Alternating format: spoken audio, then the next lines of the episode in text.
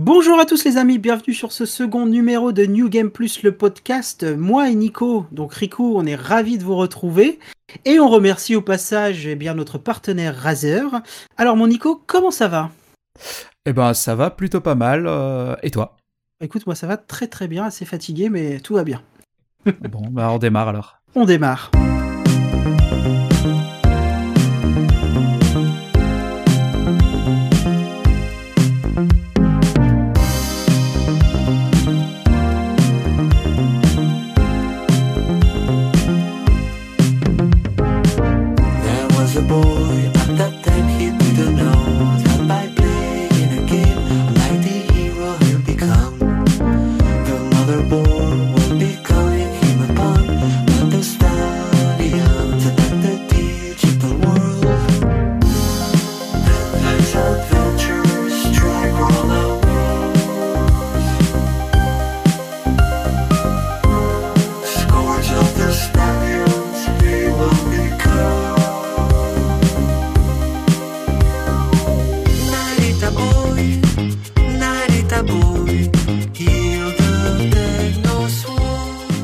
Donc ça c'était le générique, le thème de Narita Boy. Euh, Peut-être euh, ce qu'il y a de mieux dans le jeu, la musique. Oh, je suis pas d'accord. moi j'ai pas mal apprécié le jeu. Après je l'ai pas fini, mais euh, j'ai bien kiffé. Alors, j'ai passé un bon moment quoi. C'est pas, c'est pas, c'est pas extraordinaire, mais c'est plutôt sympa. C'est moins qu'on puisse dire, ouais. J'ai pas aimé ce jeu-là. T'as bien déçu, toi. Ouais, ouais, bref. euh, je vais reparler de Neat Underground, hein, qui fait tout pareil, mais en mieux. J'y ai pas joué. Bah voilà, Donc j'ai pas d'éléments de comparaison, c'est peut-être pour ça que j'ai apprécié. Tu vois peut-être, ouais. Donc on va commencer euh, bah, par un petit tour d'actu qui va être assez court parce qu'il n'y a pas eu énormément d'actu. Donc je te laisse présenter ton premier sujet, Nico. Ouais, alors moi, ce qui m'a un peu marqué euh, la semaine dernière, c'était euh, l'actu autour de Days Gone, euh, qui a refait parler de lui d'abord pour sa sortie PC, mais euh, aussi à travers le, discours du, doubleur du personnage principal, qui, revenait un peu sur des, thématiques qui avaient déjà été évoquées par le, les développeurs eux-mêmes.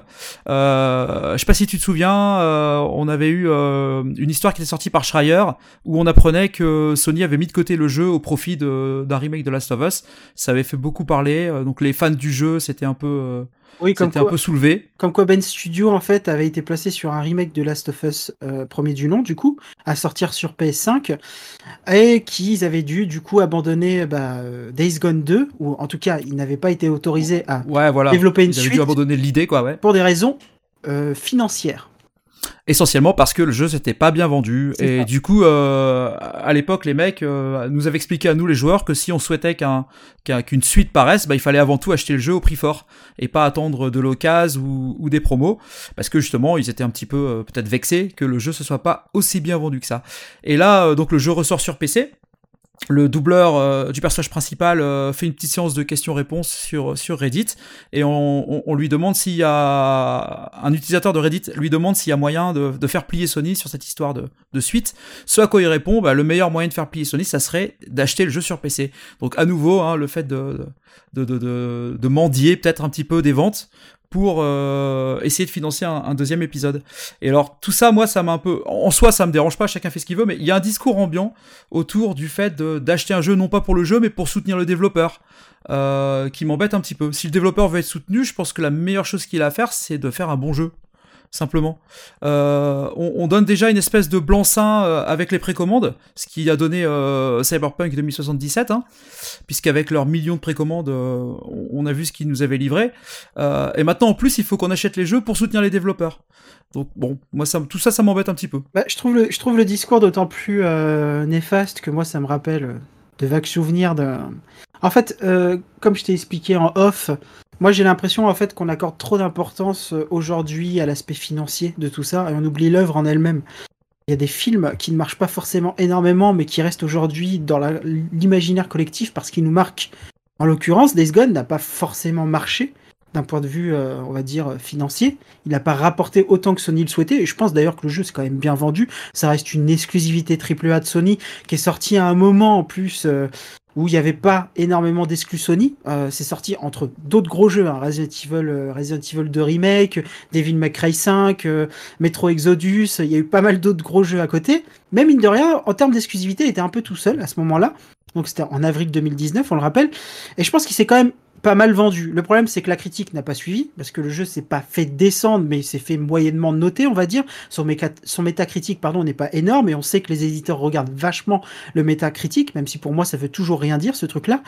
Et du coup, en fait, tu as raison. Pour moi, c'est un peu un discours de mendicité. C'est genre, si vous voulez une suite, achetez notre jeu. Ok, on n'est pas bête de base, on sait très bien que si on veut la suite de quelque chose, faut qu'on achète forcément le premier volet, tu vois. C'est euh, c'est un peu c'est c'est un peu Et comme puis ça si le jeu est bon, l'histoire lui rendra justice quoi. Enfin, tu Tout vois ce qui s'est passé avec Nier par exemple. Euh, Nier a été euh, assassiné par la presse, il s'est pas vendu du tout. Mm. Euh, derrière la licence a quand même réussi à convaincre euh, avec Automata. après coup. Mhm. Après ça, après ça- non même sur Nier, je pense que Oui, après un- la commerci- après la période de commercialisation, il y a eu un petit un petit retour euh, petit retour des choses. Les gens Oui. ont commencé à écouter la musique, euh, à regarder de plus près le, le scénario. Et puis c'est pour ça que Nier Automata a pu se faire d'ailleurs. C'est parce que finalement les, les joueurs ont changé d'avis sur le premier Nier. Euh, et puis derrière le, le, le remaster de, de ce Nier qui qui était les meilleures les meilleures ventes la semaine de sa sortie. Oui, Donc voilà, très surprenant. J'ai Bah très pas surpris. finalement. Bah, je, je suis surpris euh, dans le sens où ça reste quand même un, un jeu de niche, quoi. Nier. euh. Mais oui, euh, moi je voulais revenir au fait, et comme tu le disais très bien aussi, euh, en off ou en on, je sais plus là du coup, parce qu'on a pas mal parlé avant. euh, le problème, c'est que si tu veux qu'on achète ton jeu, déjà de base, fais-nous un jeu qui mérite d'être acheté au prix fort.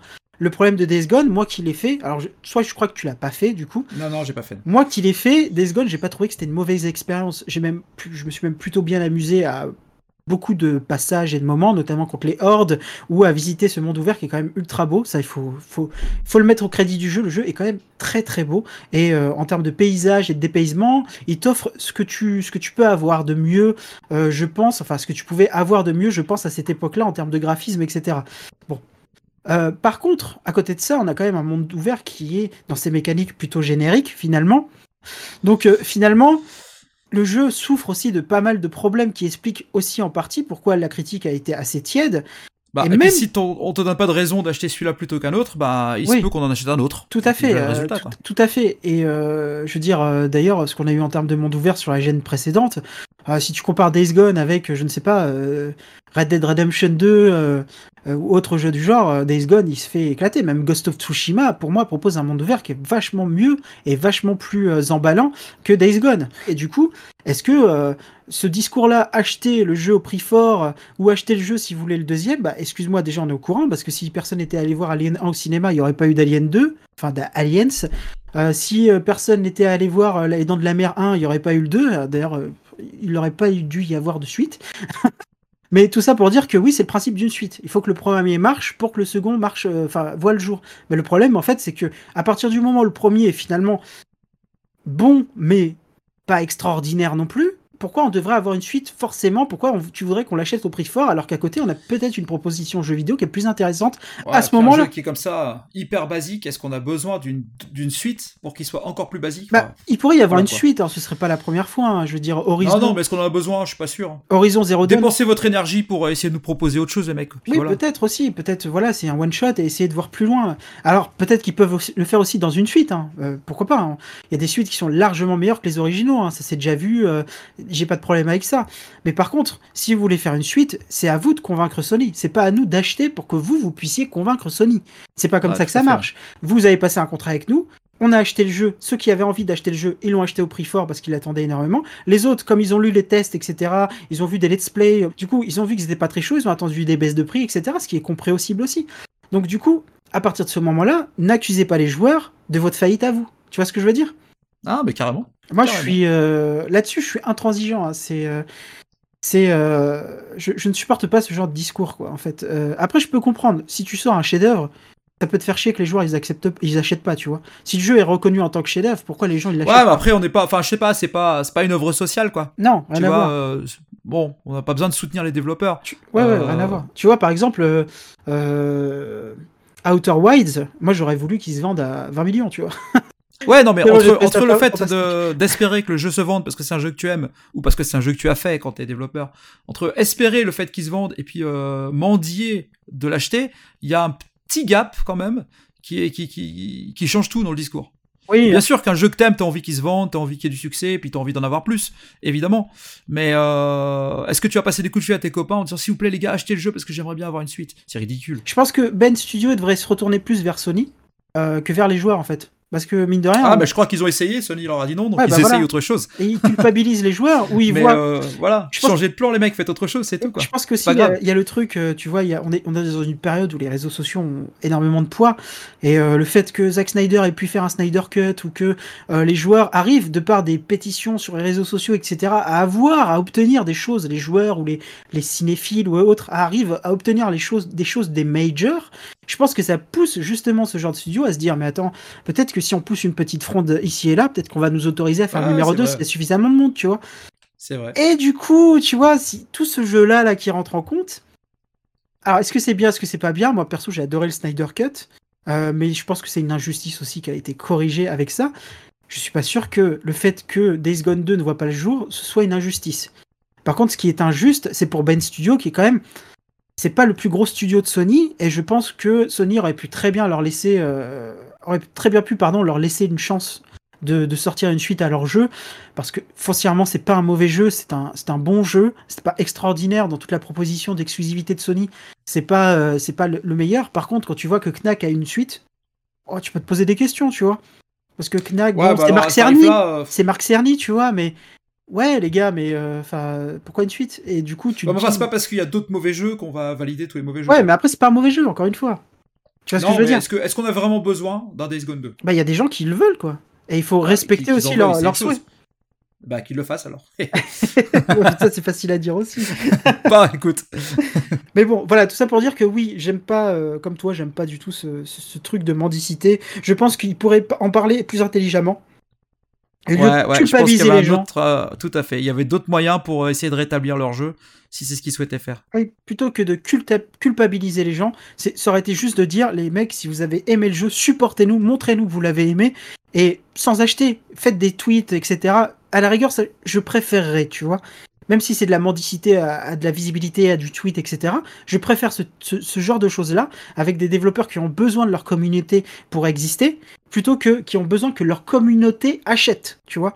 Ouais, je pense même que s'ils avaient plus, euh, si, si, s'ils croyaient vraiment en leur jeu, peut-être qu'en le refilant sur des PS Plus ou des choses comme ça, euh, pour lui donner plus de visibilité euh, au niveau des joueurs, sans qu'ils aient besoin de l'acheter, ça aurait pu peut-être aussi rétablir une Il est sorti de... euh, sur PS Plus Il est sur- je sais pas, j'ai pas regardé plus près. Mais parce que j'ai l'impression que justement les gens qui y jouent finalement, finalement l'aiment bien. Donc euh, Oui, c'est ça. auprès des gens qui ont joué, il a plutôt une bonne cote d'amour. C'est plutôt auprès de la presse et, et d'une réputation plus générale que, qui marche pas très bien. Et il y aurait peut-être plutôt fallu axer là-dessus quoi. Bah, c'est parce que la Euh, presse aussi, il faut savoir qu'en 2019, on était quand même, euh, on a, on a, on a abordé un tournant dans le jeu vidéo et notamment dans, le, dans notre exploration du monde ouvert. On sentait qu'il fallait qu'il se passe quelque chose et le problème c'est que Days Gone n'a pas offert ce quelque chose qui devait se passer. Euh, je pense très sincèrement que il y a, il y, a, il y a beaucoup de choses qui jouent en fait dans le fait que Days Gone ait déplu euh, à ce niveau-là dans ses mécaniques. C'est pour moi en tout cas principalement dû au fait que Days Gone n'ait pas réussi à passer ce cap d'aller plus loin que le monde ouvert de 2013, tu vois. Et euh, Ouais, un peut-être un problème. petit côté quand même un peu euh, un peu masculiniste, euh, masculiniste Ah, bah, pardon, côté un peu biker, rétro, euh, un peu ouais. Et aussi pour surfer un peu sur. euh, Peut-être qu'à l'époque c'était pas forcément non plus le, le, le bon moment quoi. Euh, très sincèrement, moi aussi, je, je suis pas forcément pour une suite de Days Gone. Si elle sortait, à mon avis, elle sortirait. J'en serais assez indifférent. Après, euh, il y a d'autres moyens d'arriver à tout ça. Voilà, ce sera le- le point final de, de cet aparté, je pense. Il était flic et il faisait du bon travail. Mais il avait commis le crime le plus grave en témoignant contre d'autres flics qui avaient mal tourné. Ces flics avaient tenté de l'éliminer, mais c'est la femme qu'il aimait qui avait été touchée. Accusé à tort de meurtre, il rôdait maintenant du côté du Dakota. Un hors-la-loi poursuivant les hors-la-loi, un chasseur de primes, un renégat.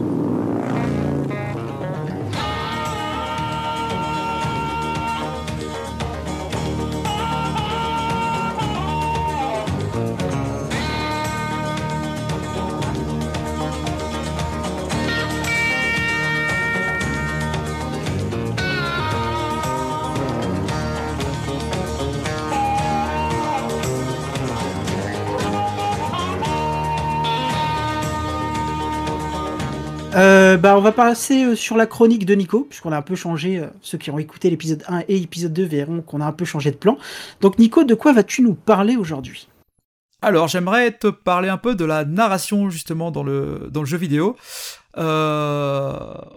Partons du principe que aujourd'hui un bon jeu, c'est une technique ou une technologie maîtrisée, un gameplay soigné et inventif. On va revenir sur Days Gone et une bonne histoire. D'accord. Et peut-être même ces trois ces trois euh, ingrédients dans le sens inverse. Peut-être d'abord une histoire euh, avec un gameplay euh, aux petits oignons et en dernier peut-être l'aspect technique. Je sais pas si tu seras d'accord avec cette description d'un bon jeu. Oui, ça dépend des jeux. Après, il y a des jeux qui sont purement gameplay. mais après, bon, il y a- ça dépend le type de jeu. Mais Alors ouais, justement, on trouve on trouve difficilement des bons entre guillemets jeux avec une technique irréprochable, mais avec un, un scénar tout pété. Alors que le contraire, ça existe. Un très bon scénar, mais un jeu tout pété, ça on trouve. C'est pour ça que je mets le, le, le, le scénar au premier et la technologie en second. bah, on peut en La narration.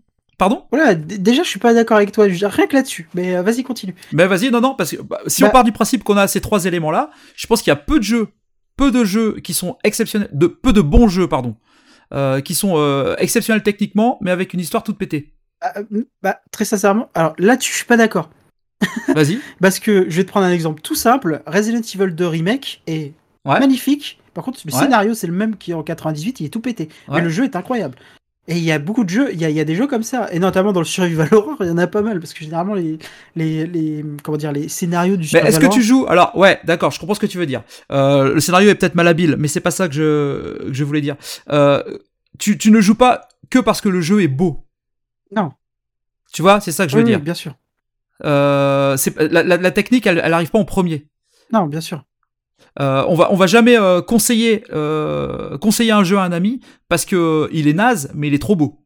Ah Tu vois ce que je veux dire? je, je suis d'accord. Ah, je suis d'accord. On a eu le, pour rebondir sur ce que- justement sur ce que tu dis, on avait eu le, le cas avec Crisis 3, qui est une claque graphique incroyable à l'époque. Mais par contre, qu'est-ce que c'était nul Et du coup, on, on le conseillait pas. Le jeu on disait, mais c'est super beau les gars. Si vous voulez voir un truc incroyable devant vos yeux, mettez Crisis 3. Par contre, vous allez vous ennuyer sec, donc on peut pas vous le recommander. Il y avait un peu ça aussi avec euh, euh, le, le jeu qui faisait un peu benchmark sur PlayStation 3 là, le The Order. Euh, sur PS4. PS4 c'était déjà, Ouais, je me souviens Ouais, plus. Mais tu te souviens le jeu à moustache là Oui, oui, je, je- Euh, je m'en souviens. je J'ai j'ai testé ce jeu. et Je suis allé à On avait de vachement vanté ses qualités graphiques, d'animation, euh, etc. Ah oui, je- Mais derrière, euh, il y avait rien à faire et, et le jeu s'était un peu cassé la gueule. Euh, bref, donc tout ça pour dire que la narration devient le point central du jeu vidéo aujourd'hui, euh, alors que c'était peut-être qu'un accessoire euh, au début du média. Si on revient pas en arrière et si on revient à l'époque du jeu d'arcade, euh, c'était des astuces euh, qui venaient euh, pallier la pauvreté de, l'affichage à l'écran. Par exemple, j'ai revu un jeu euh, en faisant des petites recherches qui s'appelle euh, alors 280, 280, je sais pas comment on dit, Zap. C'est un jeu Midway sorti en 1978, c'est un jeu de, de pilotage. Et alors sur la borne, t'avais euh, en surimpression derrière l'écran, tu avais euh, l'image du capot de la voiture. Et en fait, ça, ça te permettait de comprendre que c'était un jeu de course automobile, parce que pour le reste, on avait des petits carrés blancs qui signifiaient euh, les bords de la route, et, euh, et c'est tout. Mais si t'enlevais ce, ce, ce, ce faux nez de voiture, on comprenait plus ce qui se passait à l'écran. N'avais-tu en pas fait, le- l'ent- N'avais- Excuse-moi, n'avais-tu pas le jeu vidéo euh, textuel aussi à l'époque? Qui justement Ah, si, si. le parfait contraire Si, à si. tout ça. Alors oui, oui, mais non, tu verras, j'y reviens tout de suite. D'accord. Et donc dans ces jeux-là, euh, on avait une espèce de, ouais, il y avait un volant aussi, donc ça permettait de te mettre dans l'ambiance. Et justement, c'est ça. T'avais, euh, si tu retirais cette, euh, ces, ces- ces éléments d'ambiance, on comprenait plus ce qui se passait dans le jeu. Le, soft lui-même n'avait pas grand-chose à, à proposer. Euh, si je reviens, euh, je reste un peu comme ça dans, le passé et on, va aller sur Atari 2600. Et justement sur Atari 2600, donc la console à la maison, on n'avait pas la possibilité d'habiller la borne. Euh, donc il te restait les boîtes de jeux, le sticker sur la cartouche et le manuel qui te permettait une petite mise en contexte. On avait des, des illustrations très colorées sur les boîtiers à la fin des années 70 euh, jusqu'au début des années 80. C'était c'était Euh, l'époque où on voyait des, euh, des gros guerriers euh, avec une Exactement. épée, genre tu, oh, je vais Tout à ça. fait. Puis tu lances le jeu, t'as un, t'as un bout de pixel qui se balade. Tu Exactement. Exactement, parce que justement, c'est- ces illustrations-là, euh, euh, très, euh, très euh, affiches de films des années 80, c'était le premier contact avec le jeu. C'est ce qui nous mettait un peu dans l'ambiance, ça imprimait un imaginaire dans la tête du joueur avant que celui-ci lance le jeu et qu'il se retrouve en effet face à des petits carrés colorés euh, qu'il interpréterait alors comme des voitures, des vaisseaux spatiaux euh, ou euh, des aventuriers courageux. En vérité, c'était le même gros pixel qui représentait la balle de tennis dans Pong, le ballon de basket dans le jeu basketball, ou bien les champignons empoisonnés de Centipede. Mais parce que tu avais ce, tout cet entourage de la notice, du sticker, etc., tu pouvais lire les pixels de différentes manières. Je, suis assez d'accord. Et d'ailleurs, pour les plus jeunes qui nous écoutent, il faut bien que vous sachiez qu'avant l'avènement d'Internet, même si on avait la presse papier à l'époque, parfois il y a des choses qui sortaient un peu en retard ou euh, qui sortaient par exemple en début de mois et qui paraissaient dans les magazines au niveau des tests et des critiques le mois d'après. Donc il y avait quand même un mois, des fois, voire deux mois parfois de, flottement entre la sortie du jeu et sa critique. Il faut bien que vous vous rendiez compte qu'à l'époque, on achetait euh, les jeux principalement, principalement pardon, à cause de leur jaquette et, euh, et euh, de ce qu'il y a des petites euh, des, des- du petit résumé qu'il y avait derrière. Et des fois, franchement, on se trompait. hein. Ça m'est arrivé plusieurs fois de me retrouver avec des gros boussins. hein. Parce que la jaquette était belle, parce que ça vendait du rêve, quoi. Et euh, finalement, Alors ça c'est ouais, c'est l'aspect marketing, mais au-delà de cet aspect marketing, je pense que ça avait aussi un, un aspect, euh, ça permettait de lire le jeu quoi quelque part. Ça nous permettait de dire voilà, voilà ce que tu dois t'imaginer pour rentrer dans l'aventure. C'est ça, c'était euh, voilà, là on t'offre un RPG, mec, on n'a pas la technologie pour te faire incarner vraiment un, un, super warrior dark de la mort. Bon, du coup, on te le met sur la jaquette, comme ça, quand tu vas jouer avec tes petits pixels qui sont pas très beaux, bah tu vas t'imaginer que le dark warrior qui est sur la jaquette, il est dans le jeu et que c'est toi. Ah, Donne-lui un nom, même si tu veux, etc. On te laisse la possibilité. Et oui, il y avait tout ce côté un peu imaginatif à l'époque du jeu vidéo en 2D euh, dans les premiers, dans les prémices, hein, jusqu'au début des, bah, jusqu'à l'avènement de la NES, hein, je pense euh, vraiment. Euh, Ouais, ça commençait à changer. hein. Et alors justement, moi j'ai fait l'expérience inverse, c'est que j'ai revu une capture d'écran sans la comprendre, euh, et c'était le, le jeu dont je parlais tout à l'heure, basketball. Parce qu'en fait, les panneaux de basket vus de profil, c'est des espèces de gros T minuscules, tu sais, euh, une grosse barre verticale, une petite barre horizontale, et euh, qui, qui représentait le panneau de basket. Et c'est après, quand j'ai lu que le, le jeu en question était basketball, que j'ai compris que ce T minuscule était en fait un panneau de basket. C'est marrant ça. Et-. Et tu vois le truc? Et, et en fait, avec la jaquette, je pense que tu comprends tout de suite. Quand t'achètes le jeu qui s'appelle basketball, tu comprends ce que t'as à l'écran. Mais t'as besoin de cet élément extérieur pour comprendre ton écran. Ah oui, je suis d'accord. Et alors, c'est pour ça que je, je disais que, comme, je- enfin, ce que je disais en intro, la narration à l'époque, elle servait à accompagner la technique, elle aidait le joueur à interpréter ce qu'il voyait à l'écran. C'est la narration qui était au service du jeu et pas le contraire. Ah, Et alors ce rapport va, va s'inverser quand la technique va évoluer. Tu parlais de l'arrivée de la NES. Euh, moi, je prends l'exemple plutôt de la Master System. Parce que je pense que la Master System, c'est la machine qui a les jaquettes les plus moches de toute l'histoire du jeu Ah vidéo. ouais, ils sont très très moches. Avec, parce qu'on n'en avait plus besoin. avec les petits On n'en carrés. avait plus besoin. Ouais, c'est avec le, le le quadrillage. quadrillage, ouais, c'est ça. Le quadrillage et puis un- une illustration euh, Ah, la jaquette d'Alex Kidd, elle était horrible avec la tête. qui a l'air complètement non officielle. Ouais. Ah ouais. C'était très très étonnant. Mais justement parce qu'on n'avait plus besoin de, de ces illustrations pour rentrer dans le jeu, le- la machine avait des capacités graphiques suffisantes pour que- pour, pour qu'on comprenne un peu l'histoire et les personnages. Euh, j'ai pas parlé en effet des des des des des, des, des jeux d'aventure textuels Mm. parce que je les ai mis de côté euh, parce qu'en vérité je les considère c'est pas que je les considère pas comme des jeux vidéo mais en fait ce n'est que les adaptations numériques de livres dont vous êtes le héros donc je pense que l'ambition était différente C'est quand même le premier jeu d'aventure dans les années 80. euh, Notamment, bah, euh, Little Author en avait parlé d'un de, dans son dossier sur le Survival Horror qui est Zombie, un premier jeu d'Ubisoft. Ah ouais, ça on est, on est déjà tard là là on est déjà tard Ah, mais parce que moi je- là j'étais encore euh, fin 70 début 80 Ah ouais, d'accord. tu sais. Donc t'as as un jeu comme Adventure justement, un jeu d'aventure textuelle qui doit dater de euh, je sais pas 78 79 de mémoire, mais c'est vraiment l'adaptation d'un livre dont vous êtes le héros. Oui, c'est exactement la même chose, tu vois. Si vous prenez le couloir de gauche, euh, euh, allez euh, au numéro 84, si vous ramassez l'épée, allez au numéro 73. C'est vraiment ça. Donc l'ambition n'est pas la même. Euh, c'est pour ça que je, je me suis permis de mettre ça de côté. Bon, même si c'est un parti pris. hein. Je reviens sur euh, sur l'arrivée de la sur l'arrivée de la Master System du, du coup de la NES et puis de nouvelles possibilités graphiques. Donc du coup, ces jeux d'aventure textuelle dont on vient de parler, euh, ils vont trouver à ce moment-là le moyen de devenir des entre guillemets vrais jeux vidéo euh, et s'affranchir de leur modèle papier. Ça sera la naissance de ce qu'on appelle aujourd'hui le jeu d'aventure sous la forme du point and click, un genre qui existe encore aujourd'hui. Évidemment. hein. Donc là, on modifie le rapport du joueur au, jeu vidéo. On, joue plus pour scorer comme on faisait sur arcade jusque-là. On joue plus pour euh, battre le, voisin, mais on joue pour découvrir l'histoire, pour avancer dans le scénario. Et cette fois, c'est là qu'il y a un, petit truc qui se passe, c'est que le jeu devient au service de l'histoire. Tu vois ce que je veux dire? Ouais, je comprends, t'inquiète, hein, j'écoute. Je mens, non, t'en fais pas. Un tournant pour moi à ce niveau-là, c'est euh, entre le lien, un tournant pardon sur le lien qu'entretiennent jeux vidéo et, et narration, c'est Another World en 91. Parce que je pense que c'est à cette époque-là le jeu le plus cinématographique qu'on ait jamais vu, une réalisation euh, assez particulière avec le, la rotoscopie, euh, des cutscenes. C'était son ambition, hein, de toute façon. Ah non, mais clairement, hein, euh, euh, des cutscenes qui restent très élégantes aujourd'hui, Mm. euh, et puis l'absence de HUD. Il y a rien à l'écran, il y a pas de barre d'énergie, il y a pas de score, il y a pas de petit cœur, il y a pas de vie. Euh, donc on est, on, on- on- vraiment, on abat tous les modèles qu'on avait jusque là, euh, juste pour nous raconter cette histoire, cette aventure qu'on est en train de vivre. Après, Quelques éléments. Another ouais. World, c'était un ovni. hein. Ça allait toujours. en- Franchement, ça c'est toujours un ovni. Mais c'était vraiment un ovni hein, dans, le, dans, dans le- le prisme du jeu vidéo de l'époque euh, à laquelle il est sorti. C'est vraiment un ovni. Et, Alors, euh, Quelques éléments quand même qu'il avait piqué à- au premier Prince of Persia en vérité. Mais ah, au niveau euh, des sauts, euh, du gameplay. euh, ga- Ouais, de la rotoscopie par exemple. Et puis. Prince of Persia avait aussi un, un HUD extrêmement épuré où il y avait simplement les, les petits triangles d'énergie tout en bas. Mais euh, mais il y avait quand même les petits triangles d'énergie qui disparaissent avec euh, avec Another World. Donc je Euh, pense qu'Another World, enfin pour moi, ça peut marquer la naissance du jeu vidéo narratif tel qu'on le connaît aujourd'hui. Ah, ah, C'est- comme on le connaît aujourd'hui, je suis assez d'accord. Par contre, il a commencé à avoir, fin des années 80, tous les. euh, Après, ça restait des scénarios extrêmement simples, mais des scénarios quand même. Euh, tous les tous les RPG, notamment japonais, même même des RPG euh, occidentaux avec les Ultima et tout, qui ont commencé à émerger, mais le RPG restait vraiment énormément de niche. Euh, à cette époque-là, c'était pas démocratisé tout- comme aujourd'hui hein, le RPG, mais il y a quand même eu ces jeux-là qui sont arrivés Ouais, avec mais euh, je quelque chose à offrir. pense pas que tu que je pense qu'on était encore dans l'entre-deux. Ah, T'es encore sur du, du textuel, énormément de textuel. Et puis dans ta Euh, façon de jouer, tu, tu jouais pas forcément pour découvrir l'histoire. L'histoire t'accompagnait. C'était une façon de, de c'était une façon de donner sens à tes actions dans le jeu.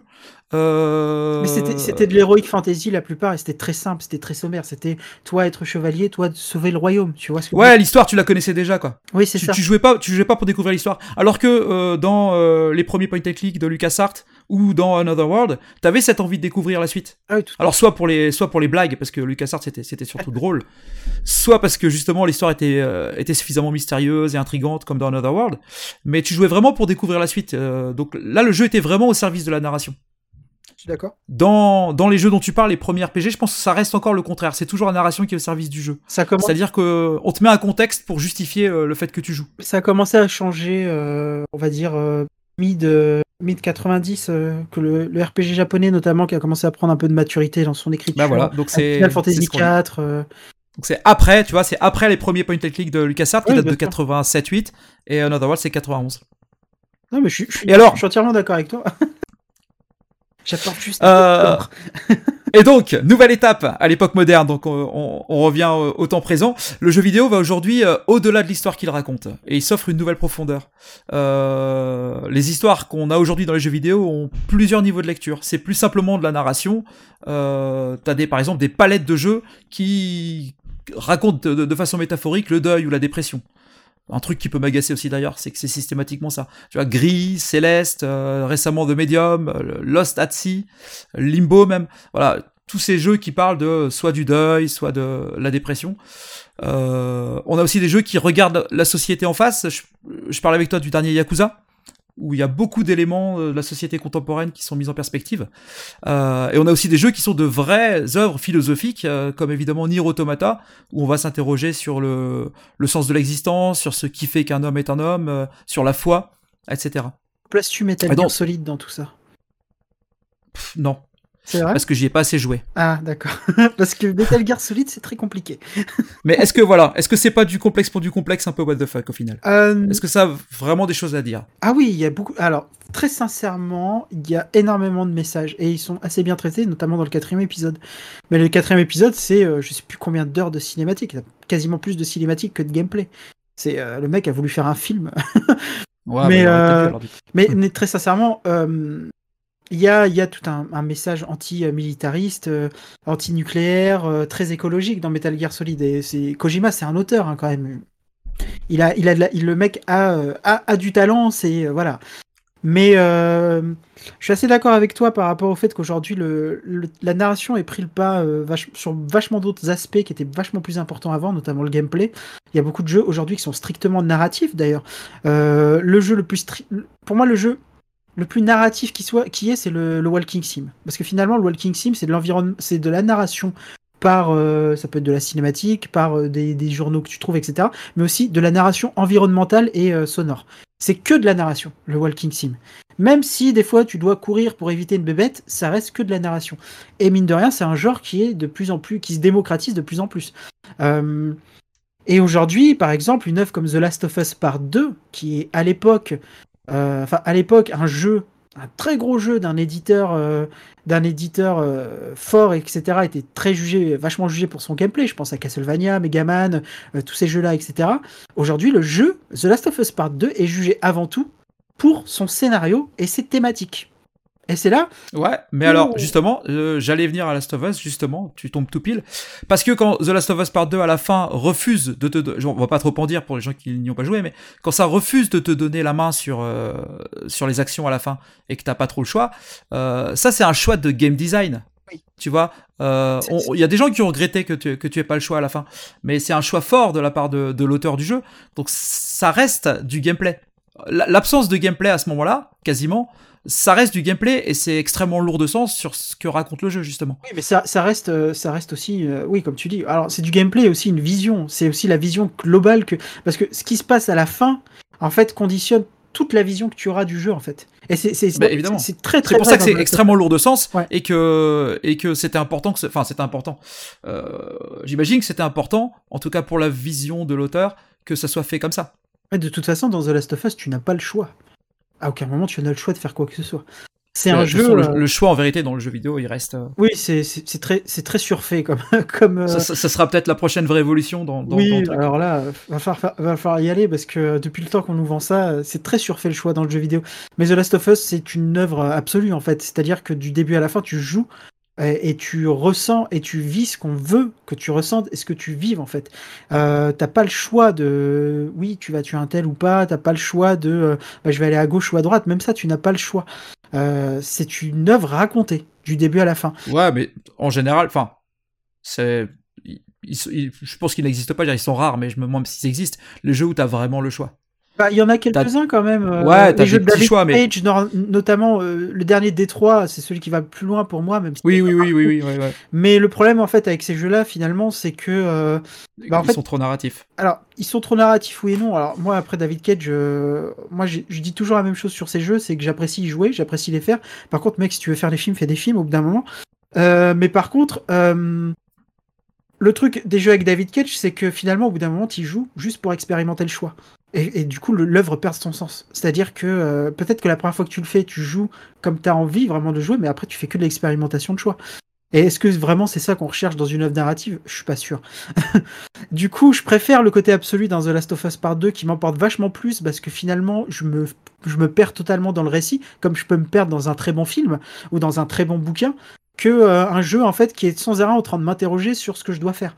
Euh, c'est plaisant, mais mine, mine de rien, le choix n'est pas narratif. Le choix, ça reste plus une mécanique. Une, pour moi, c'est plus une mécanique de gameplay qu'une mécanique, une mécanique narrative en fait. Parce que le choix, en fait, va te, va te permettre de faire ci, de faire ça, de tuer un personnage, etc. Au final, ça, ça impacte forcément l'histoire du jeu, euh, très peu la narration, mais par contre, ça impacte vachement le gameplay. Parce que ça t'offre ou pas des possibilités. Tu vois ce que je veux dire? Mhm. Et donc, pour moi, c'est C'est- une mécanique, quoi. C'est une mécanique. Le choix, c'est une mécanique dans le jeu vidéo. Mais euh, bon, après, il y a tel tel, euh, mais ça reste un peu le même principe, quoi. Ouais, tel tel, hein, comme son nom l'indique, c'est pareil, ils sont là pour te raconter des histoires. C'est pas. Encore une fois, euh, l'histoire elle est écrite d'avance. C'est ça. C'est ça. Le, la, la vraie révolution, ce serait qu'on invente notre histoire au fur et à mesure, mais ça. je pense qu'on l'aura pas, on sera déjà mort, Ouais. malheureusement. Justement, justement, c'est enfin, pour un peu pour conclure euh, cette chronique. Euh, les, les jeux dont on parlait au début de la chronique, les jeux 70 de pure scoring, ils- évidemment, ils existent toujours. On vient de tester sur le site euh, le nouveau R-Type, par exemple. Euh, je crois qu'il y a.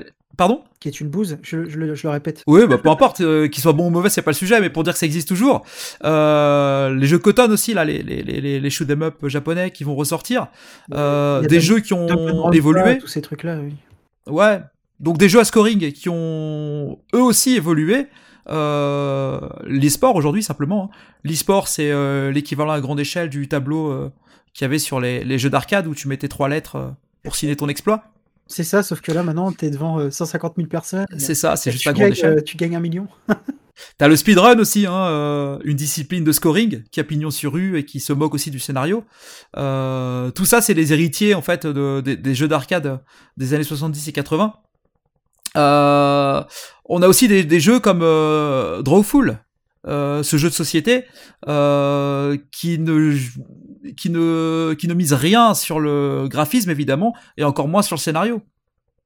Ça reste pourtant un vrai jeu vidéo, on peut pas dire le contraire. C'est ni plus ni moins un jeu vidéo qu'un, je sais pas, Resident Evil, euh, mais il repose uniquement sur son gameplay et absolument pas sur les deux autres ingrédients. Ah, mais en fait, c'est- tout, tout le versus fighting, tout le- tous les jeux de voiture, les jeux d'avion. Oui, bah ça, j'ai mis ça dans l'e-sport, ouais. si- Oui, oui, des jeux de scoring simplement. Ouais. Après, t'as les simulations, ouais. T'as les simulations. Même si dans euh, les jeux d'avion, t'as rien. Hein. Ouais, ça dépend. ouais. Dans les Dans Flight Simulator, t'en as pas. Non, dans Flight Simulator, non, mais Flight Simulator, c'est. Et du coup, cette, multi- cette multiplicité pardon, des, des genres, mais aussi des intentions dans la production du jeu, euh, je pense que ça participe du fait qu'on a beaucoup de mal à voir naître une véritable critique du jeu vidéo au sens euh, pas au, au sens critique euh, euh, analyse et non pas euh, critique c'est bien c'est pas bien euh, une analyse profonde en fait du médium comme on peut en avoir dans tous les autres euh, moyens d'expression euh, narratifs Euh, on continue à faire des tests comme dans les années 80 où on, va juger la, technique, le gameplay. mais c'est sûrement parce que le jeu vidéo avec un le majuscule n'existe pas comme existe la littérature ou le cinéma. En fait, ce qui existe, c'est les jeux vidéo. Et c'est peut-être ça qui bloque. C'est aussi, je pense, aussi parce qu'il faut arrêter de comparer le jeu vidéo à la littérature, au cinéma, ou je ne sais quoi, au théâtre. Chaque, chaque, en fait, pour moi, chaque médium a, ses particularités. Le jeu vidéo a la particularité, par exemple, d'être très technologique dans ses évolutions. Même les évolutions d'un point de vue narratif s'accompagnent d'évolutions technologiques, en fait, d'outils qui permettent d'offrir une meilleure narration. Euh, la motion capture, euh, euh, je sais pas moi, les, les, même, les, même, même juste le fait de, de pouvoir mettre des sous-titres ou le, ou le doublage par des, par, par des vrais acteurs. Avant, il y a des, les jeux c'était muet, les, les, ça parlait pas. C'est marrant parce que tu dis qu'il faut arrêter de comparer avec le cinéma. Et là, les trois éléments que tu viens de citer, c'est des, des oui, éléments qui se rapportent au cinéma. Le cinéma, le, le cinéma s'est transcendé en fait. À un moment de son histoire, a réussi à se transcender parce que est arrivé. Bah, très vite, hein. Oui, Très vite. Le, pro- le, le premier film, c'était la- l'arrivée du train en gare, donc Oui. une espèce de, Des- des hein, frères de, Lumière, de- oui. de- de reportage. Et puis très très vite, Ah, t'as eu le voyage sur la lune de, de Méliès. Donc, oui, euh, bien sûr.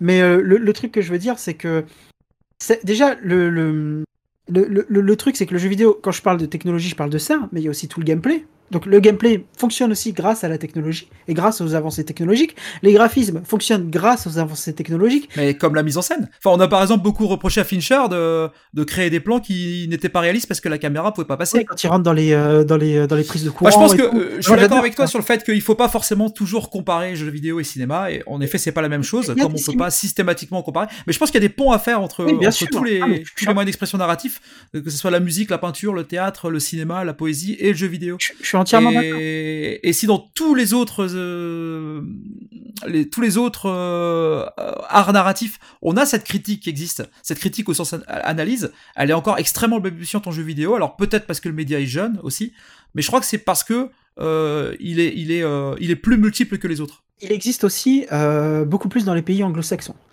Alors, je, je vais te citer qu'un canard, par exemple, Polygon, par exemple, qui propose des tests, on en parlera plus tard de ça en plus, qui propose des tests euh, sans notes et sans points négatifs, sans points positifs, etc. C'est juste un écrit. Ouais, bah, le, le monde fait pareil, mais Voilà.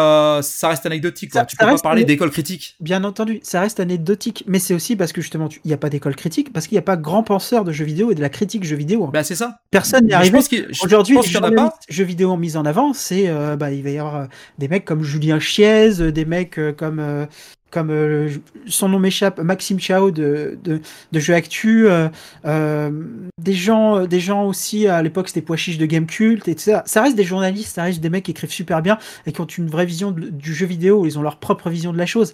Par contre, ils n'ont pas, ils n'ont pas, euh, ils, ils- ils n'ont pas assez d'aura et ils n'ont pas assez de, de consistance en fait pour créer une école de la critique du jeu vidéo. Il manque cette, ce, truc-là en fait, où il y a un mec qui arrive, ou même un, un- une assemblée de mecs, un peu comme la nouvelle vague a fait dans le cinéma, tu vois, une assemblée de mecs qui arrivent et disent voilà les gars, euh, comment il faut parler de jeux vidéo et pourquoi il faut en parler comme ça? Et suivez-nous, vous verrez, c'est beaucoup plus plaisant et c'est beaucoup plus pertinent surtout. Et on n'a pas eu ça encore dans le jeu vidéo. On n'a pas eu euh, ce, ce déclic en fait, parce que aussi on est arrivé, le, le cinéma a évolué on va dire, avec sa propre époque, le jeu vidéo évolue avec une autre époque, l'époque de l'immédiat, l'époque du, euh, euh, l'époque du, euh, comment ça s'appelle, du, du, tout de suite j'ai mon test, tout de suite j'ai ma vidéo YouTube, tout de suite j'ai mon, mon, mon, influenceur Twitter qui va tweeter pour me dire si le jeu est bien ou pas. Dans Bioshock Infinite, je crois que c'était c'était dans Kotaku, hein, vraiment, je crois vraiment que c'était Kotaku. Il y a eu un premier test qui est sorti avec le jeu est extraordinaire, etc. Puis quelques mois après, je crois que c'est le même testeur en plus qui a dit euh, qui a fait une sorte de mea culpa, mais aussi une sorte d'introspection, en disant je suis retourné, j'ai refait Bioshock Infinite et je vais vous dire ce que j'en pense avec du recul. Et du coup, là, ça changé du tout au tout. Et je pense que le jeu vidéo, la critique jeu vidéo n'a pas encore assez de recul euh, sur, euh, sur le produit qu'il a amené à tester, parce que c'est comme ça qu'il est vu aujourd'hui, alors qu'il Mais devrait le être... problème, il est là. Oui. Là, les deux mots que tu viens d'employer, Ouais, c'est ça, alors qu'il devrait c'est être vu qu'on teste comme... des produits. C'est ça, il devrait être vu comme une œuvre qu'on te propose. On n'essaye pas de lire une œuvre, on teste un produit, quoi. Et rien n'empêche, euh, rien n'empêche de, de revenir sur un jeu qui a 1, 2, 3, 4, 5 ans. D'accord Euh, on n'est pas forcément euh, obligé de s'adosser à l'actualité. Alors si, quand on teste un produit et quand on fait un guide d'achat, forcément on s'adosse à l'actualité. Mais on manque de revues, de, de, de- pas de magazines, de revues, tu vois, de trucs qui prendraient justement du recul, euh, qui choisiraient euh, des œuvres euh, par rapport à des critères autres que leur date de sortie. On manque de ça. Bah, il y, y y en a, mais il faut se tourner vers la place anglo-saxonne encore une fois. Ouais, t'as France, c'est euh, Pixel. Love qui le fait un petit peu. Oui, mais, Pixel euh, Love le fait, oui. Après, tu Ça as, reste des exceptions, quoi. tu, as- tu as les analyses aussi des, des bouquins Third quand ils traitent un jeu. Généralement, ça va vraiment très loin.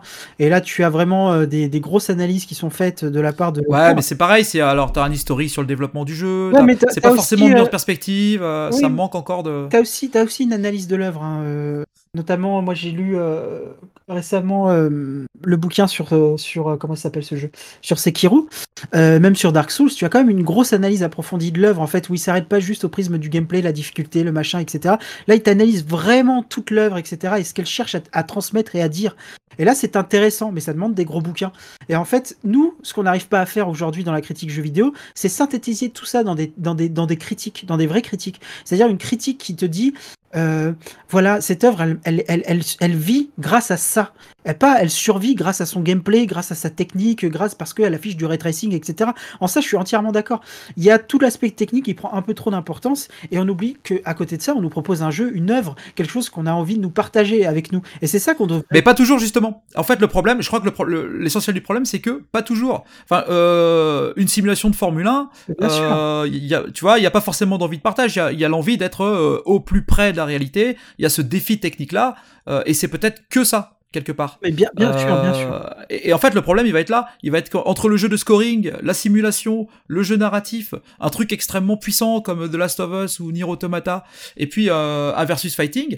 euh, forcément, c'est compliqué d'avoir une, une unicité de critique, quoi. C'est compliqué. En fait, c'est compliqué de voir le jeu vidéo. Parce que ce que j'ai dit tout à l'heure, je pense qu'il y a les jeux vidéo. Et je crois que le frein principal, il est peut-être là. Parce que c'est ce qu'on va te renvoyer systématiquement quand tu dis oui, ça serait bien qu'on essaye de, de, de, voir un peu plus euh, cet aspect-là. On va te dire ouais, mais euh, sur un jeu de Formule 1, euh, c'est un peu compliqué. Et c'est vrai. Et c'est vrai. Et je crois que le frein principal, il est là. Le, le, le, médium est trop multiple. Il a trop de facettes pour, pour qu'on réussisse à le saisir comme ça. Et on y arrivera peut-être, hein. Mais ouais, c'est compliqué. Je pense que tous ces trucs-là, en fait, ils vont coexister euh, sur un tronc commun euh, plus ou moins épais qui, qui s'appelle le jeu vidéo. Mais, euh, mais euh, The Last of Us, il va rien changer à la façon de faire un Flight Simulator ou un FIFA ou un, ou un R-Type, tu vois. Oui, Et en fait, c'est ça, c'est que, en fait, le jeu vidéo comme espèce de grande famille, je pense que ça n'existe pas.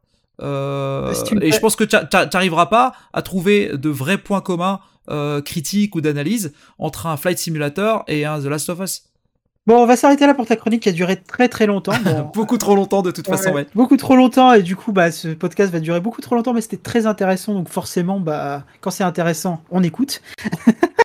et euh, on va passer, euh, on va mettre une petite musique. hein. tu choisiras ta petite musique pour illustrer euh, ton côté narratif. du coup, Euh, et on va enchaîner tout de suite après sur ben, tout simplement le à quoi tu joues. Et puis après, on enchaînera vite fait sur ma chronique. De toute façon, ma chronique est très personnelle, donc il n'y aura pas énormément de choses à en dire. C'est juste euh, une, une introspection.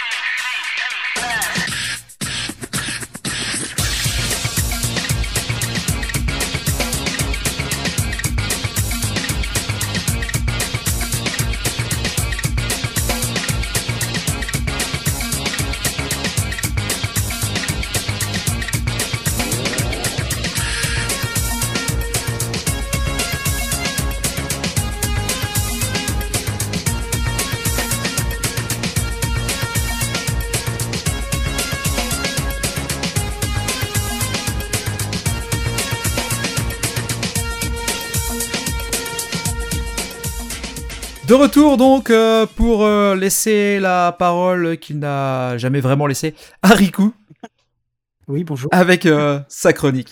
Alors, ma chronique. Alors, euh, ma chronique, ma chronique est assez particulière cette semaine, puisque, comme je l'ai dit, c'est un peu de l'introspection.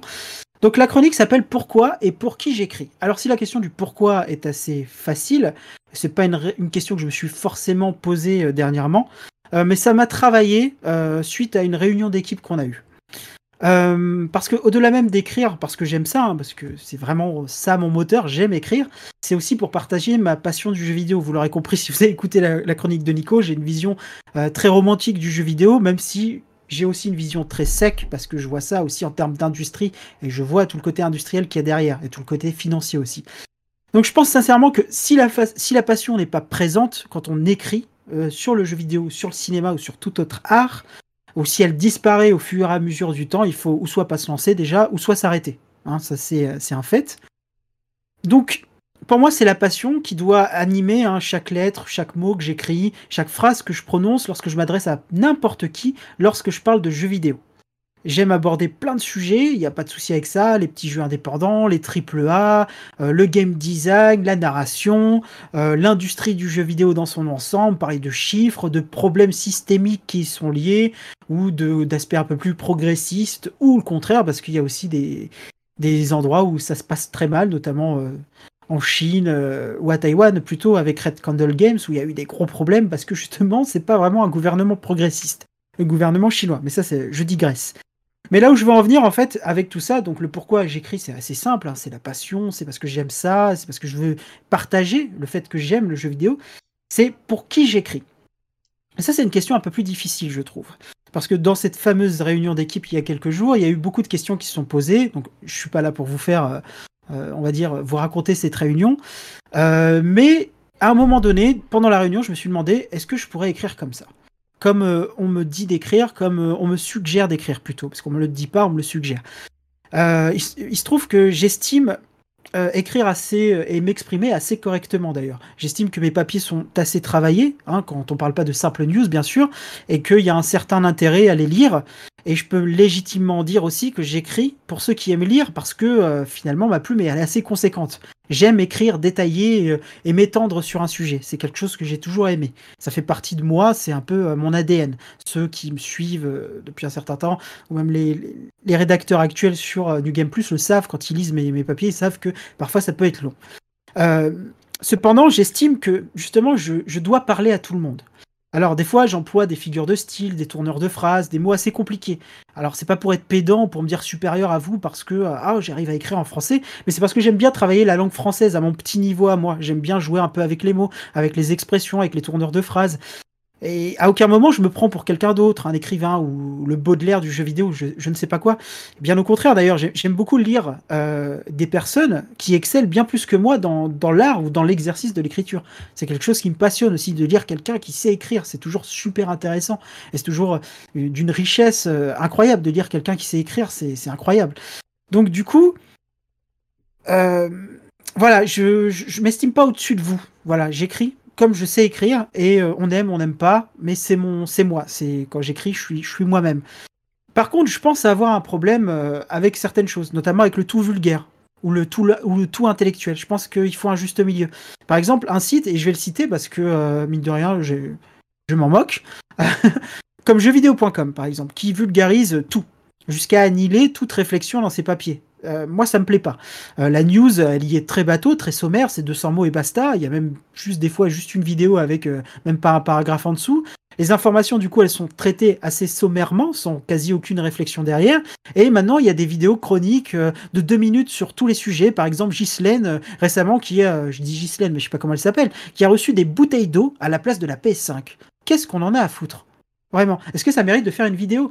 Non, c'est du clickbait. On appelle ça du clickbait. Et je trouve ça navrant pour un site de cette envergure qu'on rappelle numéro 1 en France et en Europe, d'ailleurs, si ça n'a pas changé.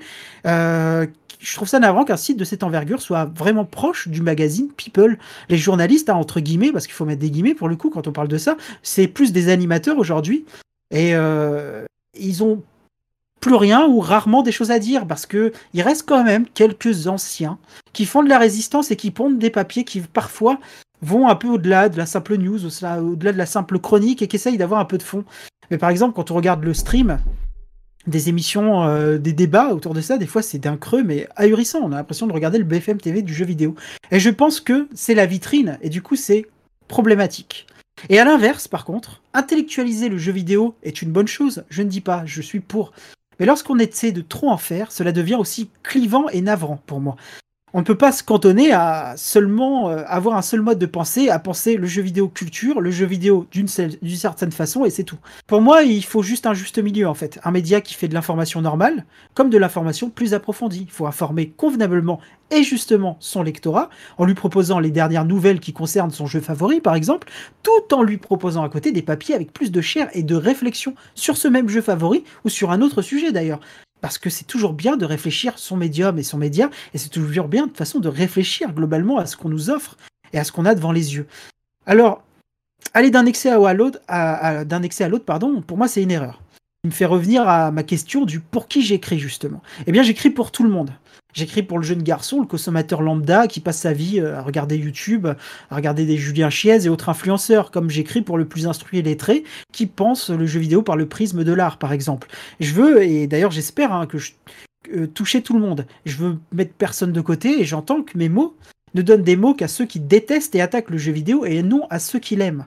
Donc je veux pas qu'il y ait de clivage. C'est pas parce que je ne joue pas à FIFA que je ne peux pas parler à quelqu'un qui, qui, qui n'aime pas FIFA. Je veux lui parler autant que je veux parler à celui qui aime Resident Evil comme moi ou qui aime euh, The Last of Us ou qui aime je ne sais quel autre jeu. Je veux parler à tout le monde. Je veux que mes mots résonnent comme des mots, euh, on va dire, assez universels. Alors, j'écris beaucoup. Je me montre très détaillé dans mon approche de la critique, par exemple, mais c'est pas parce que j'estime que c'est euh, c'est quelque chose euh, euh, qui est de mon devoir, mais c'est parce que j'estime que c'est important d'informer et de proposer au lecteur un tour complet de ce qu'il attend dans le jeu. C'est un truc, ça m'a toujours motivé aussi. Lui donner les armes de sa réflexion, au-delà même de ma propre appréciation. On en parlait plus tout à l'heure, Nico, c'est vraiment quelque chose qui pour moi est assez important. Et donc pour moi, la force justement d'une rédaction, c'est son éclectisme, ses personnalités et plumes diverses. Tout le monde ne peut pas être comme, euh, tout le monde ne peut pas se ressembler, ne, peut euh, pas être tout le temps sur la même longueur d'onde concernant plein de sujets, hein, aussi bien du, jeu vidéo ou d'autres sujets, hein, de, films, de cinéma, d'actualité, de je ne sais guère. Et il faut donc pour moi s'appuyer sur ces différentes forces pour créer un environnement exhaustif et propice à la réflexion diverses qui s'adressent aussi bien à Pierre qu'à Paul. Donc pour moi, j'écris aussi pour ça. Parce que mon voisin, mon copain rédacteur, euh, n'aime pas tel ou tel type de jeu, euh, n'a pas la même vision que moi sur tel ou tel type de jeu, bah, j'écris aussi pour ça, pour donner bah, euh, mon avis, pour donner mon ressenti, pour donner ma vision des choses et pour la mettre en confrontation avec la vision de quelqu'un d'autre. Parce que c'est intéressant, ça crée un débat, ça crée un débat d'idées, ça crée des visions qui se rencontrent et qui se heurtent et qui ça crée une discussion finalement. Même si les gens ne discutent pas euh, les yeux en face des yeux, eh bien leurs écrits se rencontrent et se, se, se- rentrent dedans pour créer une discussion. Voilà, et ça j'écris aussi pour ça, j'aime beaucoup ça. Donc voilà, j'écris surtout en fait, pour conclure, pour ceux qui lisent. Et tous ceux qui lisent. Et j'écris aussi bien pour informer que pour partager ma passion et pousser à une réflexion. J'écris tout simplement parce que j'aime le jeu vidéo dans toutes ses formes et tous ses excès. Et j'aime tous les joueurs dans toutes leurs formes et tous leurs excès.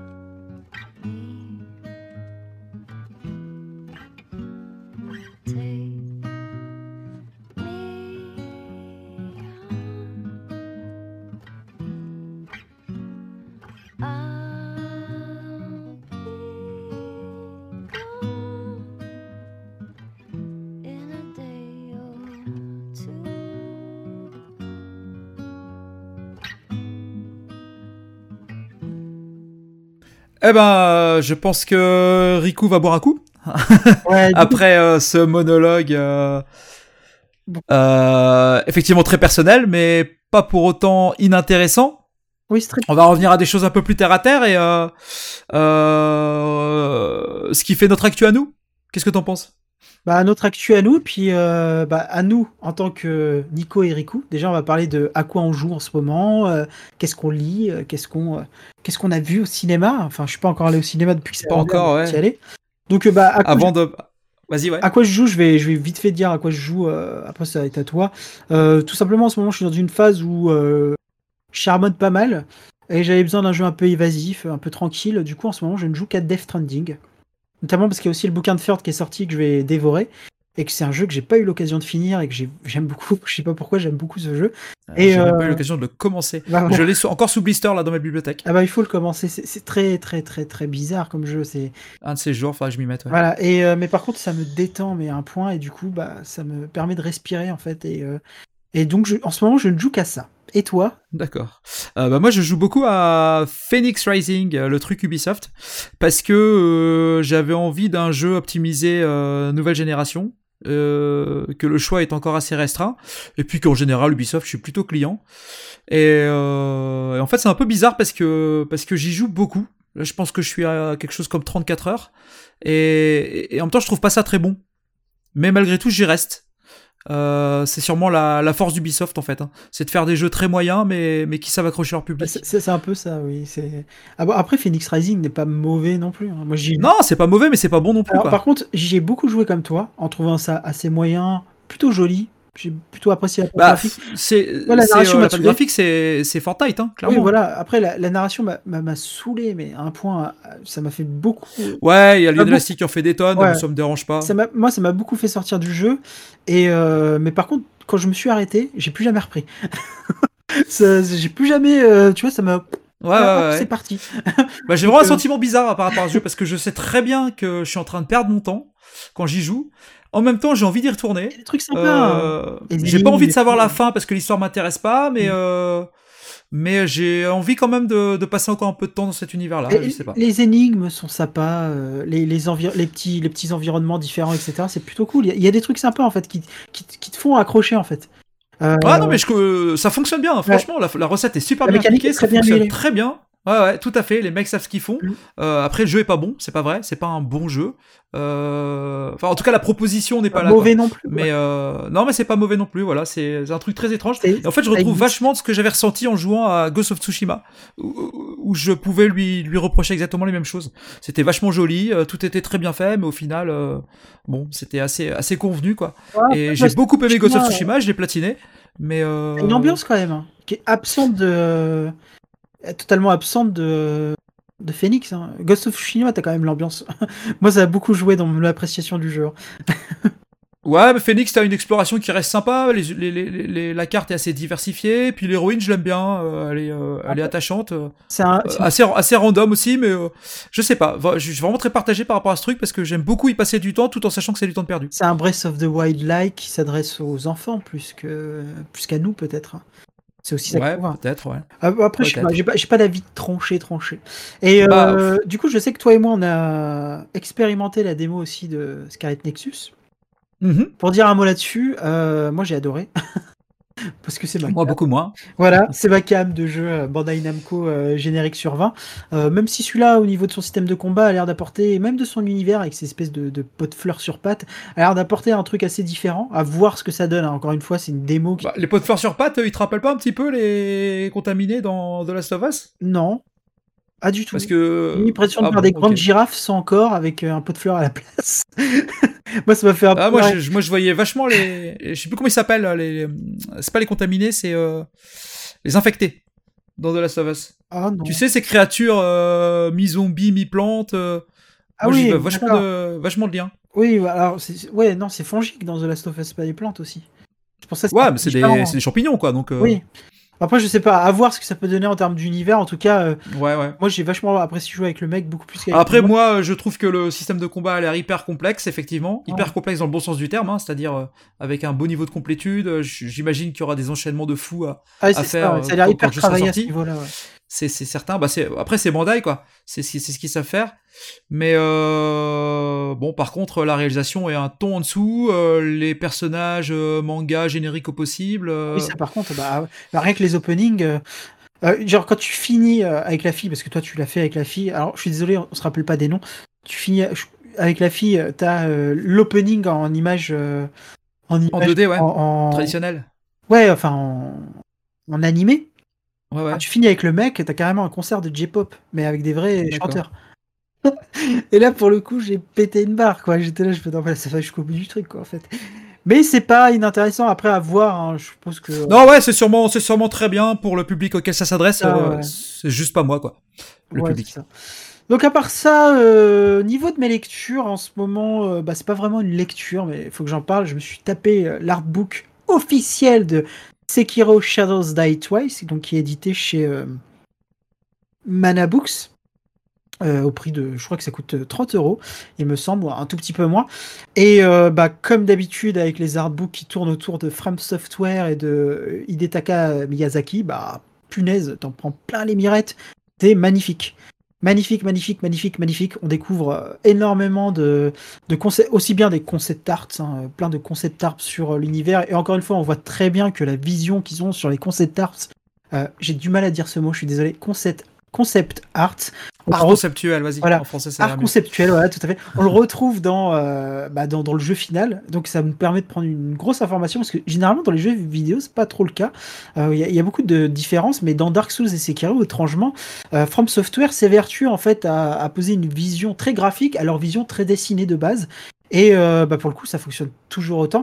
De toute façon, Sekiro, c'est un jeu qui est incroyable hein, d'un point de vue euh, euh, visuel et recherche environnementale, etc. Ouais, faudrait que j'aille voir un de ces joueurs. Voilà. J'ai jamais fait non Et plus. il faut, il faut. Et du coup, c'est suis un peu freiné par la difficulté, évidemment. Oui, bah, c'est ta- bah, surtout que c'est un peu plus dur que. enfin, moi, j'ai trouvé ça un peu plus dur que, que, que les Souls, mais euh, encore une fois, c'est du jeu à apprentissage. Tu sais, c'est c'est la boucle, le die in retry.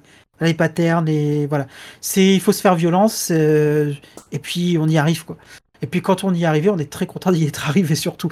Et euh, du coup, on découvre vachement de, choses euh, incroyables dans ce, dans ce bouquin. C'est dommage que je puisse pas vous montrer l'image, euh, mais vraiment, c'est un superbe artbook. Si vous aimez l'univers de From Software, encore plus l'univers de Sekiro, tout le travail qui fait au-dessus, au- autour, pardon, qui est incroyable. Bah, foncez sur cet artbook. hein. Franchement, les décors, on découvre les armes, les différentes armes, les, les, personnages, tout, tout l'univers du jeu en fait. Et c'est euh, un artbook qui est tout simplement sublimissime. Et euh, puis j'ai recommencé à lire, euh, je ne sais pas pourquoi d'ailleurs, je me suis remis à lire ça. J'ai recommencé à lire euh, Neuromancer. Ah ouais. Voilà, Pour te remettre à jour dans ta culture cyberpunk. c'est ça. Bah, re, re, re, re à jour en fait. Mais bon, j'aime bien lire ce bouquin de temps en temps. Ça me. tous les 5 ans, on va dire.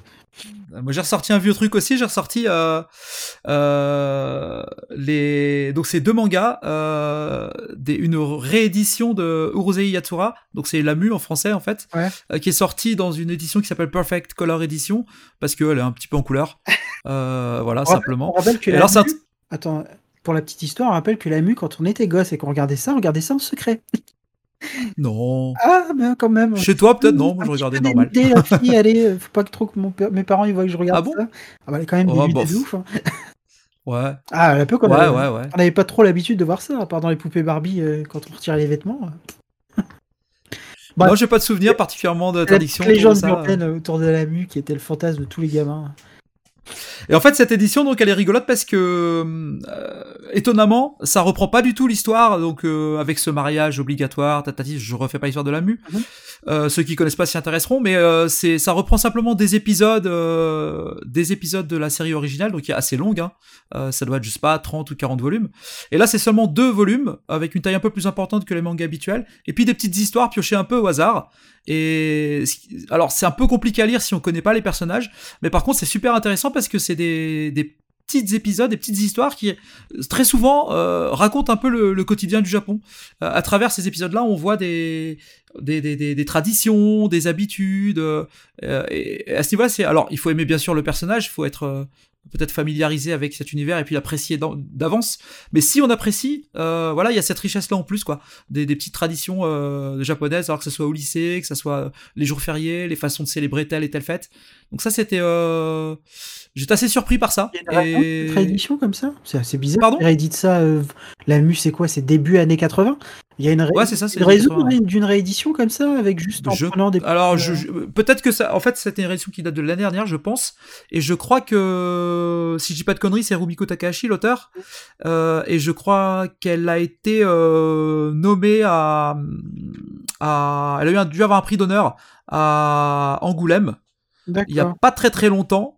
Euh, alors peut-être que il y a eu tout euh, voilà suffisamment de bruit autour d'elle pour que pour qu'on le, le truc ressorte.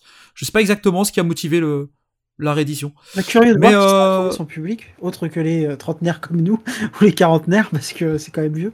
Mais je serais curieux. Ah bah écoute, sur les grands sites en ligne, c'est difficile à commander.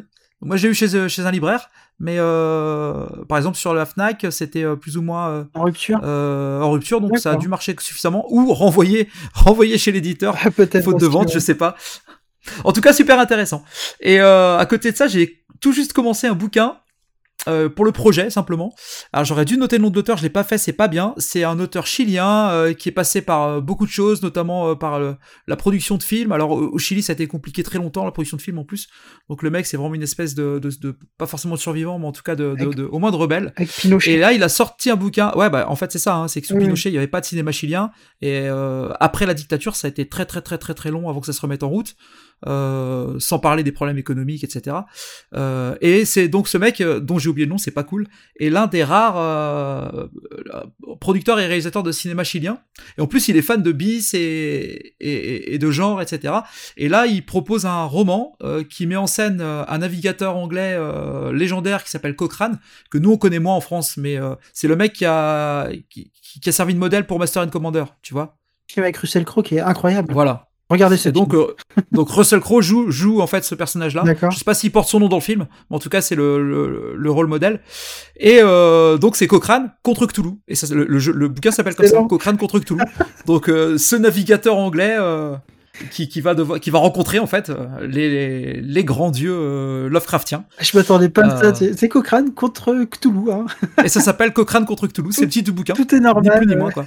voilà, exactement. Et en fait, le mec il mélange, euh, il mélange ses récits euh, d'aventures militaires, maritimes et le, le mythe de Cthulhu. Dingue. Et en fait, ça euh, va, ça va plutôt bien ensemble puisque bah, euh, la marine a un- une grande place dans le, la nouvelle justement, l'appel de Cthulhu. bah, surtout que son, son antre est sous-marine. Donc, euh... En plus, ouais. oh, d'ailleurs, il s'appelle euh, Riette. Ah, j'ai plus. Rier, Ah, Riet, voilà. Rier apostrophe. Qui est d'ailleurs, qui est d'ailleurs, euh, quand tu lis, euh, ça a l'air incroyablement grandiose et je n'ai jamais vu une œuvre qui réussissait à lui rendre hommage. À part peut-être des, des dessins.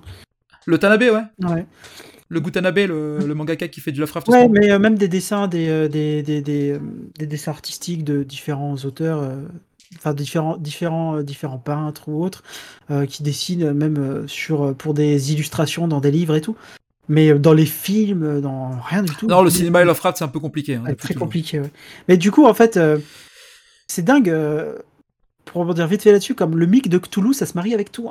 hein. tu, tu le Ouais, et, et- et à quel point c'est actuel aussi. Ouais, non, mais c'est fou, quoi. C'est quoi le truc Il aura mis, euh, il aura mis euh, 100 ans pour euh, presque pour arriver euh, à maturité et, C'est aussi et- parce et aujourd'hui c'est euh, hyper contemporain. C'est ouais. aussi parce que le cinéma de genre et le genre de l'horreur, en- notamment en littérature, est de plus en plus euh, plébiscité. hein. C'est la série B, la série Z qui reprend ses droits, quoi, qui, euh, qui, euh, qui rattrape un peu son retard, on va dire. Et notamment parce que aussi Lovecraft, c'est un auteur fantastique et euh, qui était très mésestimé. Très, très mésestimé. Bon, était un peu fou, mais En tout cas là pour le coup j'ai lu que le lu que le, début, je dois être à 20-25% du bouquin, mais euh, pour l'instant ça tient la route. Cochrane contre Cthulhu c'est le premier roman, il y en a un deuxième qui vient juste de sortir et l'auteur, dont encore une fois j'ai oublié le nom et je m'en excuse vraiment platement, a prévu d'en sortir 5 en tout. Donc euh, on n'est pas au bout de, 5 en tout. de nos lectures. Attends, je vais essayer Cinq, de trouver le nom de l'auteur pour, euh, pour rendre hommage à, à cet auteur chilien. Alors, Cochrane contre Cthulhu. Donc, euh, ta. L'auteur, c'est Gilberto Villarroel. Voilà. C'est ça, Villarroel, ouais, exactement. Voilà. Donc on lui a rendu hommage. tu vois, on s'est bien rattrapé. Euh, du coup, on va passer. Bah, ça a l'air intéressant, ça. Je vais, je vais garder un œil là-dessus d'ailleurs. Euh, on va passer euh, sur bah, qu'est-ce qu'on a vu, hein, si on a vu des choses dernièrement. Alors moi, bah, j'ai regardé Army of the Dead de Zack Snyder hein, pour changer. La dernière fois c'était Justice League, là c'est encore un film de Zack Snyder. Alors qu'est-ce que c'était que ça? Bah en gros c'est apocalypse zombie à Las Vegas.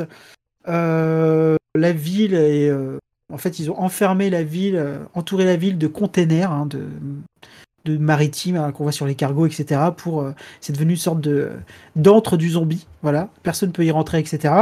On y retrouve des gens en fait qui ont vécu cette apocalypse-là lorsqu'elle s'est déclarée.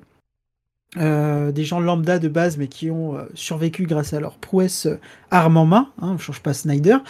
Et du coup, bah, ils décident de retourner. euh, toute une partie de ces gens décident de retourner euh, là-dedans. euh, pour euh, récupérer de la, de la thune, hein, 200 millions de dollars, je crois, qui serait, euh, qui serait coincé dans le sous-sol d'un casino. Ils sont commandités par un japonais du nom de, je ne sais plus, je crois, on va l'appeler Tanaka. Et Tanaka dans le film? hein? Il s'appelle Tanaka voilà, dans le film. Tanaka dans le film. Alors il y a d'autres personnes qui y vont aussi pour d'autres raisons, mais on va pas tout, euh, tout détailler. Et du coup, qu'est-ce que j'ai pensé de ce film qui nous propose un tigre zombie et des zombies un peu plus intelligents que les autres, des alphas qui courent un peu partout et qui font qui ressemblent à des infectés, qui ont un petit côté vampire aussi, un petit peu avec le culte du chef et tout. J'avais l'impression de voir des ghouls qui, qui étaient là, des ghouls vampires qui étaient en train de se prosterner devant le maître vampire. Notamment avec sa cape, à un moment, il me faisait penser à un vampire. J'en ai pensé que c'est euh, existant et que ça se regarde sans déplaisir, mais que c'est trop long. On peut facilement couper une demi-heure et que bah c'est fun et c'est tout. Ouais, il y a le, le Of the Dead en fait qui, qui induit en erreur parce que du coup, euh, moi j'y suis allé en pensant qu'il y avait une parenté avec les films de Romero et euh, à cause de Dawn of the Dead, Land of the Dead. Ah, a- Et en fait, pas du tout, ça n'a rien à voir. Non. Et première chose, et, et après sinon, euh, bon l'idée de faire un Ocean's Eleven chez les zombies, c'était pas, c'est rigolo quoi. Marrant, oui. C'est euh, ouais, c'est marrant. Des- En fait, c'est ça, il faut il faut le prendre comme ça quoi. C'est ça. C'est un truc un peu marrant. Il y a- il y a des Et puis il faut, faut reconnaître aussi à Snyder euh, son sens du spectacle parce que le, le, le, le chef des zombies sur son cheval zombie avec son tigre zombie, ça a quand même de la Ah oui, gueule. hein, c'était- ça c'était classe. Quand tu le vois arriver avec son cheval, j'ai fait ah, oui, Ah, ah, c'est Darksiders le bordel.